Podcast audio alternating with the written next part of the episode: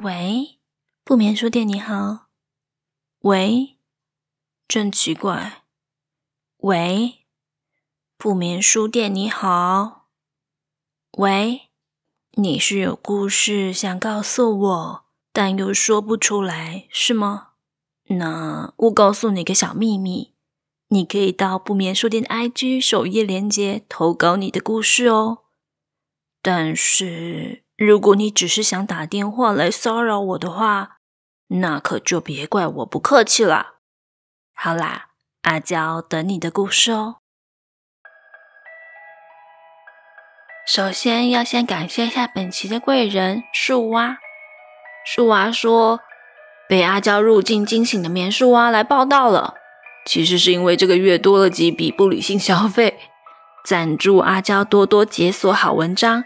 也祝小怪兽水土调和，百毒不侵。谢谢树蛙。前阵子小怪兽终于去托音了，但是呢，托音得病毒 真的是蛮可怕的，连续三个礼拜，一周发烧，一周拉肚子，然后再隔周还是继续拉肚子，所以啊，真的也是没有比较轻松呢。那么呃，另外就是。哦，阿娇现在在 IG 上面会不定期的露脸，所以如果你想要看阿娇的庐山真面目的话，记得追踪我的 IG 哦。那么接下来就是今天的听众投稿，今天的故事来自三位好棉友的投稿，谢谢你们的故事哦。第一篇故事是由病先生所投稿的，垦丁集体撞鬼事件，这是病先生的亲友的真实经历。他们到底从垦丁带回了什么东西呢？以下故事就开始喽。这是我大学发生的事情，我不是当事人，严格来说算是事后和当事人接触后才挖掘到的鬼故事。还记得那天是个阴天，光哥打电话给我说：“呃，我好像不太舒服。”我觉得房间里面好像有个女鬼，你能陪我去龙山寺收惊吗？我听到后感到相当的惊讶，心里想说：你是在公三小啊？一大早打来说有女鬼，还说要去收惊，真的是有点荒谬诶。但身为兄弟，反正假日闲着没事，哎，大学生时间就是多啦，可以浪费。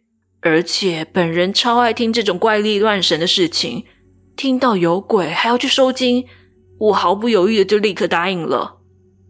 和光哥通话结束后，我想到我们周遭还有个死党，说不定他也可以一起去。这里就称他为大邱吧。我打电话给大邱说：“呃，你要不要一起去龙山寺啊？那个光哥说想要去龙山寺收金，哎，干超强的啦。”大邱说：“干，真假哦？要收金哦？可可以啊？”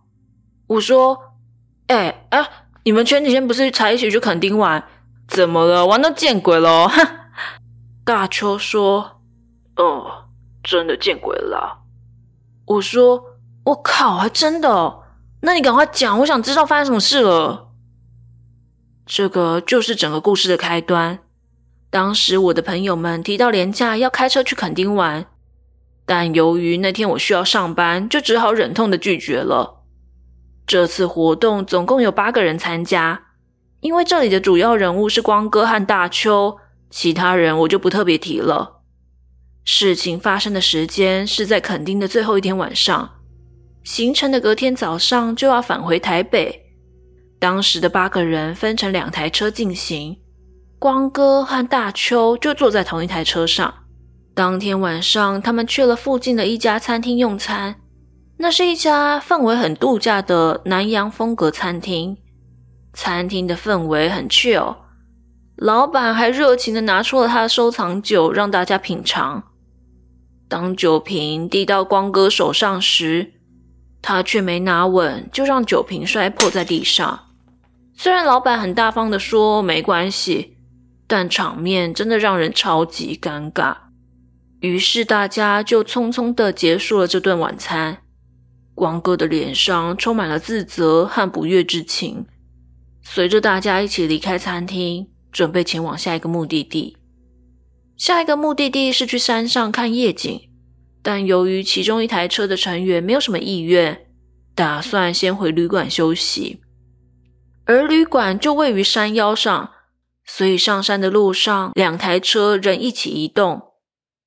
晚上的山路完全没有路灯，只能仰赖汽车的大灯照亮前方道路，而被树林包围的道路显得格外阴森。就在行进的过程中。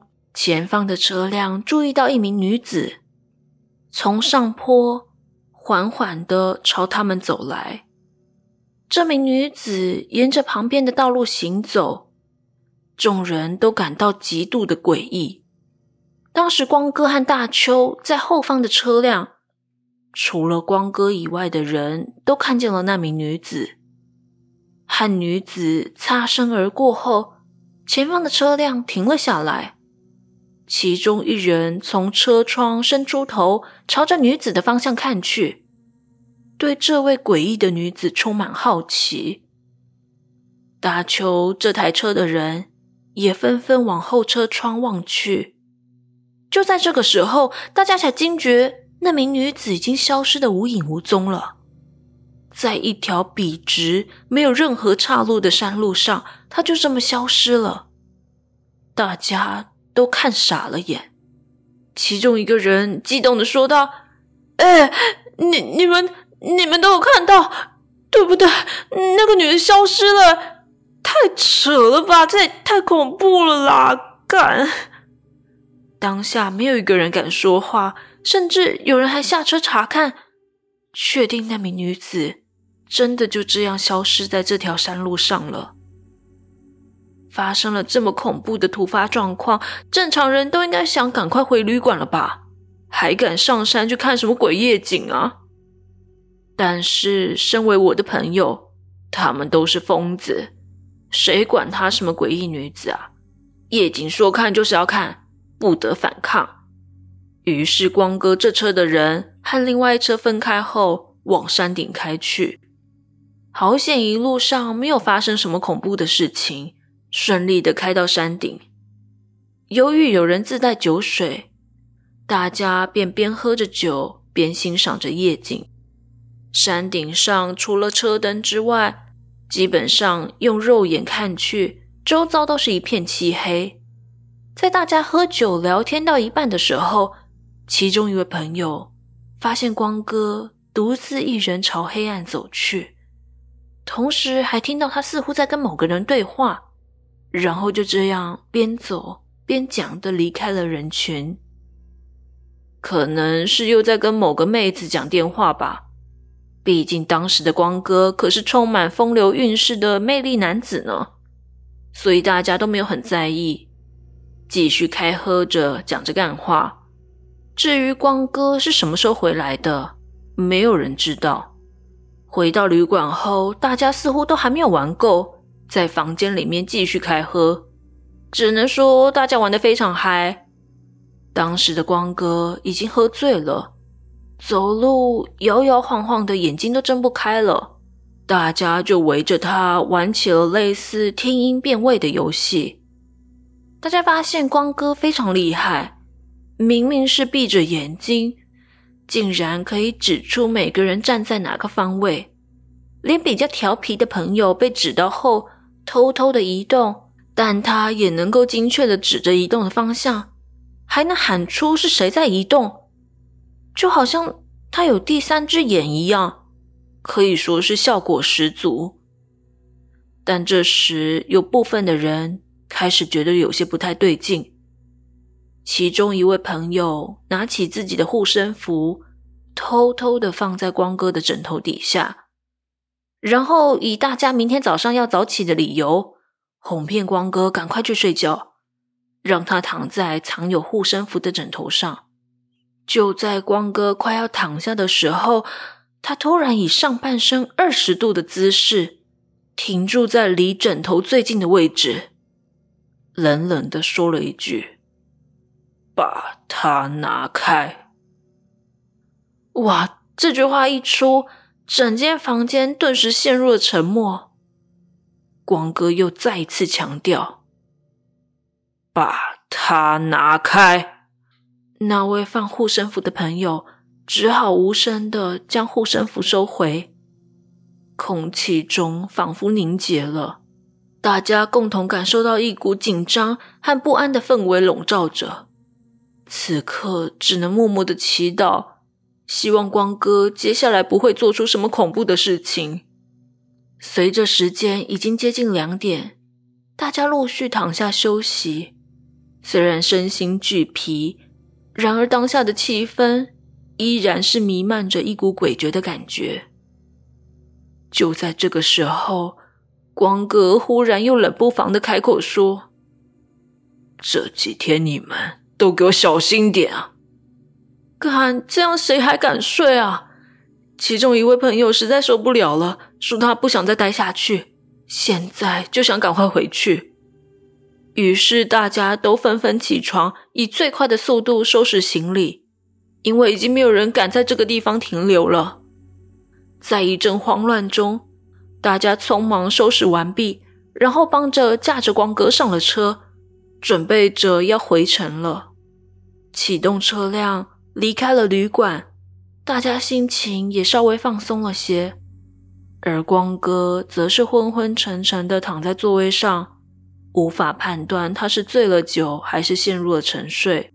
当车子驾驶到我们昨天遇到那位诡异女子的坡道上时，光哥突然又开口了：“快走，快开走！他们来了，他们都在后面追着我们。”那话音才刚落，驾驶座的朋友毫不犹豫地踩下油门，就好像被什么看不到的东西追赶一样，也没有人敢回头确认，只能一路的狂飙下山。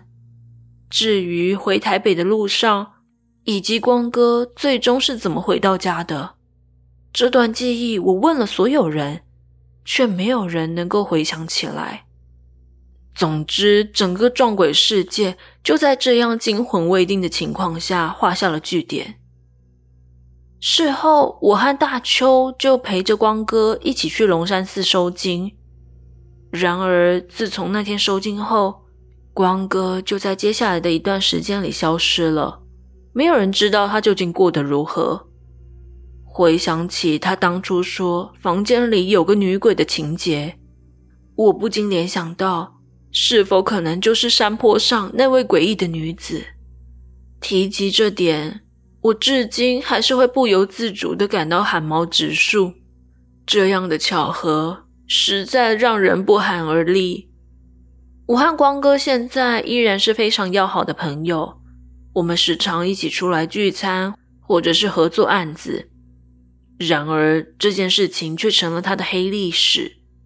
事后我们几乎不再提起，直到现在，我从未跟他提起过关于这件事情的任何细节。或许对他来说，这是一段不应该被重新唤起的记忆吧。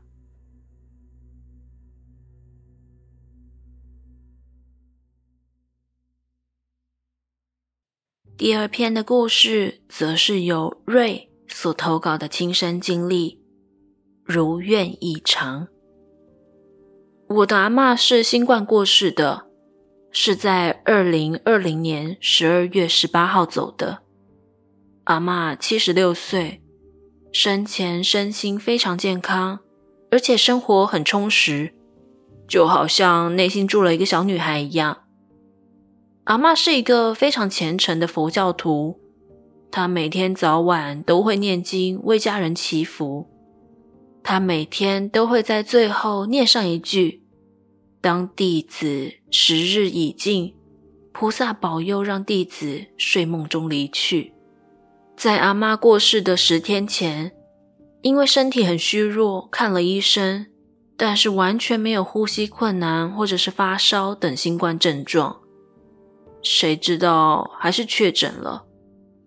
他是在十二月八号入院的，由于肺部感染已经很严重了，所以医生立刻让阿嬷入住 ICU。因为还要插管，所以医生为了让她喉咙不难受，就让她麻醉，进入了昏迷状态。从此，阿嬷就没有再醒来过了。阿嬷住院的前三四天，她的状况起起伏伏，医生一直在修改治疗方案。到了第六天，阿嬷情况终于稳定下来，各个指数都慢慢恢复，也慢慢的不再那么依赖输氧。隔天早上，舅舅跟我说，他昨晚梦见了阿妈在和一个高耸、分不清是谁或什么、浑身散发着万丈光芒的轮廓谈条件，但具体内容他不知道，只知道要阿嬷放弃一件事情，才能获得另外一件事情。家里面的人也没有想太多，只是觉得该做好心理准备。但也同时要有希望才行。我和妈妈是天主教徒，自从阿妈住院之后，我们在每天凌晨三点和下午三点都会祈祷诵经，祈求天父让阿嬷撑过去。在舅舅说了那个梦之后，在下一个凌晨三点，我和妈妈在诵经，因为这几天都为了阿嬷的事情，精神有点不济。念到了不到一轮，我就不小心睡着了。我梦到了舅舅梦中的后续，我看见了那个轮廓，很模糊，看不清楚模样，但我很确定那是主耶稣，穿着一身简陋的长袍，但是白净的神圣。主耶稣说：“如果阿嬷愿意放弃自己的宗教信仰，愿意接受他的恩典。”他才能有办法帮助阿嬷，毕竟愉悦不是神的作风嘛。之后我就在一身鸡皮疙瘩和冷汗之中醒来，眼泪还湿了脸庞，手指尖和头皮都是热热麻麻的。但是我一点都没有在抽泣，只是继续沿着念珠一遍遍的诵经。我看了一眼念珠，应该还要再念一轮。等等，我刚刚不是睡着了吗？还做了梦啊！照理来说，我的手指应该停留在第一轮念珠上啊。念完后，我看了一眼我妈妈。平常我要是睡着了，他就会用那种恨铁不成钢的眼神，无奈的看着我。但那天晚上，他并没有，只是收拾收拾，准备再回去睡觉。我就尴尬的呢喃了一声，说：“我真的太累了，不是故意打盹的。”结果我妈说：“你懵了吧？刚刚都没有停过，还念得那么得劲。”隔天我就把这件事情告诉妈妈。当我叙述的时候，又是一阵热泪夺眶而出，和一身的热麻热麻加鸡皮疙瘩。我刚说完。我妈就说我的脸颊都红透了，连耳根都红。而我是一个从不脸红的人，这种感觉真的说不上来。我妈妈只说：“那我们要继续祈祷。”但是想了想，阿嬷那么虔诚于佛教，她会答应吗？我们心里也没个底。毕竟她最后的愿望就是离开于睡梦中，而她。一直都在睡，感觉不到一丝难受。故事的结果，阿嬷忠于自己的信仰，并如愿的长眠于梦中了。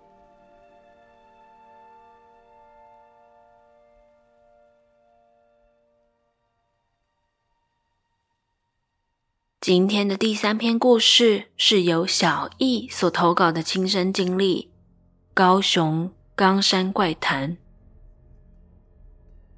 你可以叫我小易，是一个土生土长在高雄二十几年的年轻人。我不知道为什么我的祖辈以及亲戚都是神明钦点的乩身，于是在我二十二岁的时候，也慢慢的觉醒这个体质。我想要投稿几个故事，以下都是由时间远至近排列叙述的，真人真事未改编。第一个故事：小冈山天人洞。十八岁的我考到驾照后，就特别兴奋的跟朋友出去玩，三天两头都夜游。故事就发生在高雄的小冈山天人洞。我跟两位朋友共骑三台摩托车出去走走。原本我提议说要去冈山之眼溜达，但无奈大半夜的，再加上我也没有去过，所以就迷路了。后来打算说要前往大冈山超峰寺看夜景，但在路上就看到一个路牌“天人洞”，于是玩心大发的我们仨人想说，反正也没有什么事，不如就上去看看吧。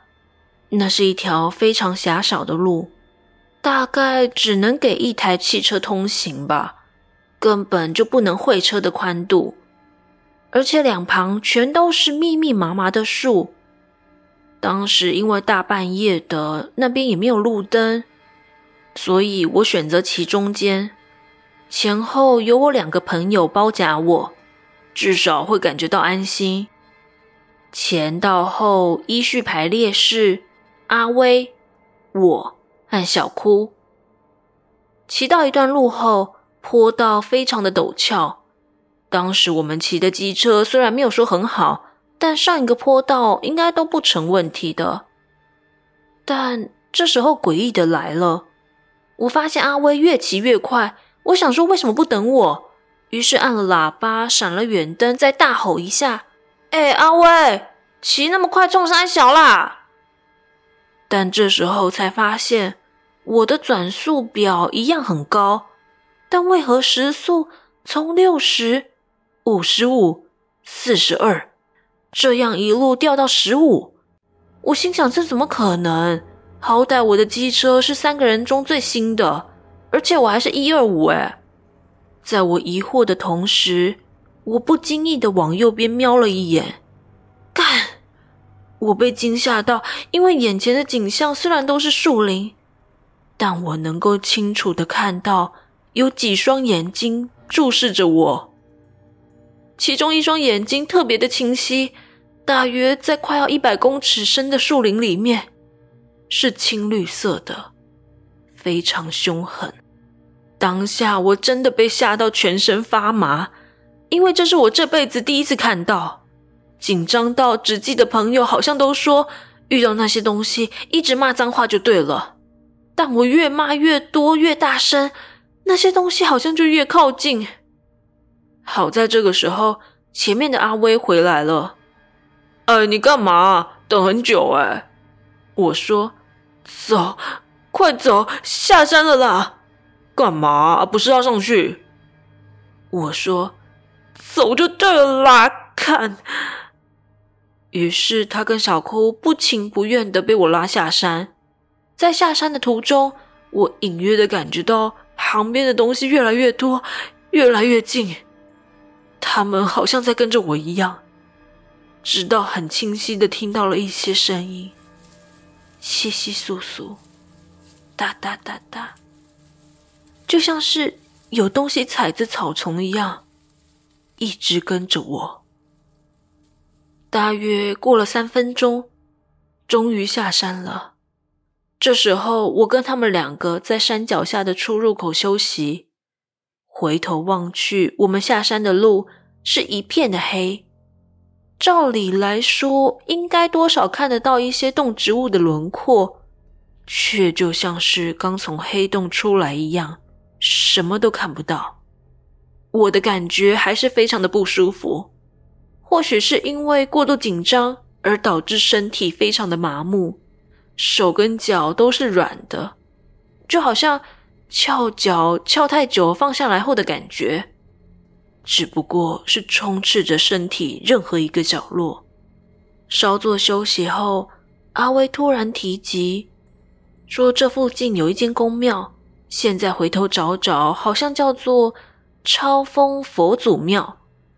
我跟他们两个就用最快的车速飙过去，冲进去后，在里头的一棵树下的石椅休息。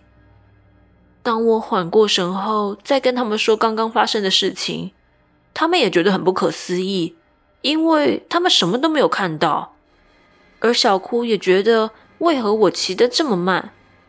那边旁边都那么黑，哪有什么风景可以欣赏啊？我点了一根烟，大约休息了十五分钟左右，身体好像放松了一点，好像又有力气可以动了。于是准备打开导航，往家的方向前进。在我以为一切都尘埃落定的时候，没有想到导航带我走那间庙正对面的小路，而那条小路正是继续上山的路啊！我们都觉得很诡异，但毕竟不熟路，我也就继续壮着胆子把车骑到了那条路的山脚下。结果定睛一看，那双青绿色的眼睛赫然就出现在那条坡道上。这时候，我们马上回头。我叫阿威用他对这边熟悉的路线带我们回去，至少要回到冈山市区。阿威似乎也感觉到我的不对劲，二话不说，马上就冲着带路，走另外一条大条的路。再来提及这次的顺序，一样是阿威在第一个，我在第二位，而阿哭排在第三位的前进方式。走着走着，阿威跟我说：“这边直走就是市区了。”我跟他说：“好，叫他先过去就好，让我慢慢的在后面骑。”但这时候怪异的感觉又来了。唯一不同的是，这次很明显的感受到有人在拉我的衣领，然后越骑我精神越差，越来越恍神，像是要昏倒一样。我在路边稍微停下来休息一下后，我请小哭走在我前面，并且跟他说可以不用等我，没有关系。一方面是我觉得可以让我看到人，我比较放心；另一方面是直走就到市区了，应该剩余也不到五分钟的路程。后来身体稍微平复一点后，就继续上车往市区行驶。照我的计划走，小哭的确飙得很快，在前面一个右弯后就看不到人影了。因为我对这个地方至少还有些印象，毕竟小时候有跟家人一起来过。身为一个人体导航机的我，从小就对有看过的路比较容易记住些。但吊诡的是，我就这样骑了十分钟。就还是骑不出去。同样的变电箱，我看了几次，高耸的纳古塔高墙也经过了好几次，但就是到不了市区。是个正常人都可以意识到不对劲，可是就算能够意识到，走不出去就是走不出去。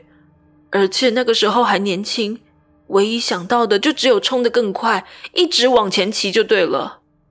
就在这个瞬间。我感觉到一个非常用力的拉扯，就像一个充满茧的手抓住我的脖子。接着，我听到一声非常轻微的声音，我不知道在讲什么，但确定的是，应该是某种语言。然后我就没有意识了。幸好只维持一秒钟，也就没有酿成摔车的意外。但清醒后，那个感觉都还是在。而且车速变得越来越慢，车子感觉越来越重，抓着脖子的手还是偶尔会抚摸一下，然后抱着我，或是抓着我的脚，轻轻的，就像是被风吹、被蚊子叮一样。但那个触感，我非常非常确定，那绝对不是风。当下我也完全不知道该怎么办。只能够骂各种脏话，越骂越大声，越骂越难听。也不知道过了多久，车子猛然跳了一下，就像是撞到一个高凸一样。看了后照镜，却什么也没有看到。但是车子变轻了。于是有意识到这件事情的我，马上加大油门往前冲。经过了那个看了好几次的弯道。这次我终于看到的是市区的红绿灯了。看到阿威和小哭在前面路口抽着烟，当下我真的开心坏了。后来问了一下才知道，原来我骑了快要半小时的时间。最后我们骑到冈山火车站的超商，休息了快要一个小时。我把我一路上遇到的事情全部描述给他们听。阿威听完之后跟我说，他有认识一个小宫庙的公主。虽然似乎上任没有多久，但是半夜三点多还有人能够帮我处理，就该偷笑了。骑了二十五分钟左右，抵达了位于旧左营一个小巷弄内的小宫庙。公主看到我，马上问道：“我刚刚去哪里？”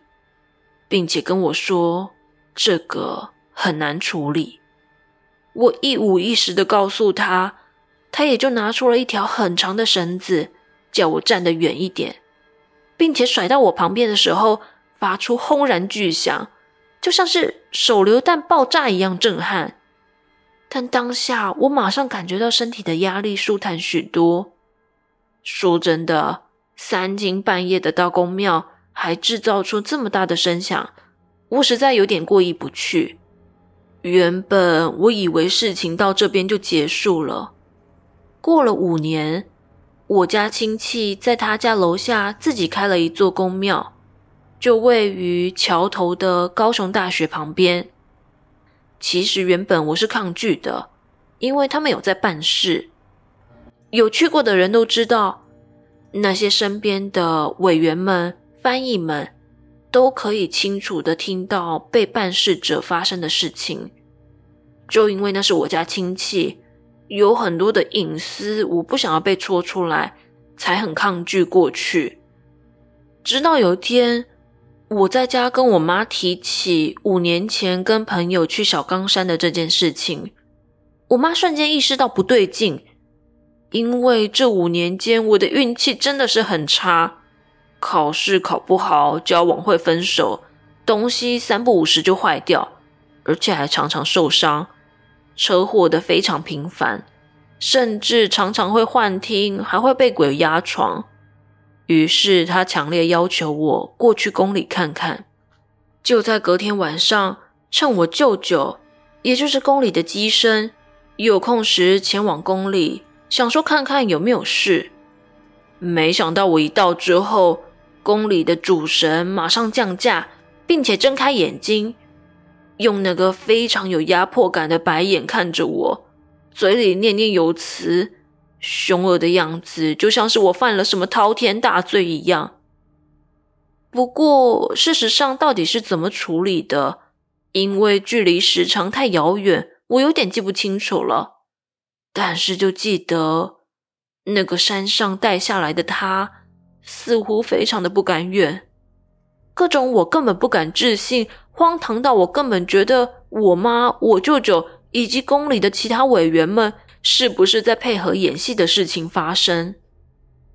但是后来办事结束之后，我自己下去试，才发现那根本不是能够做到的动作跟声音。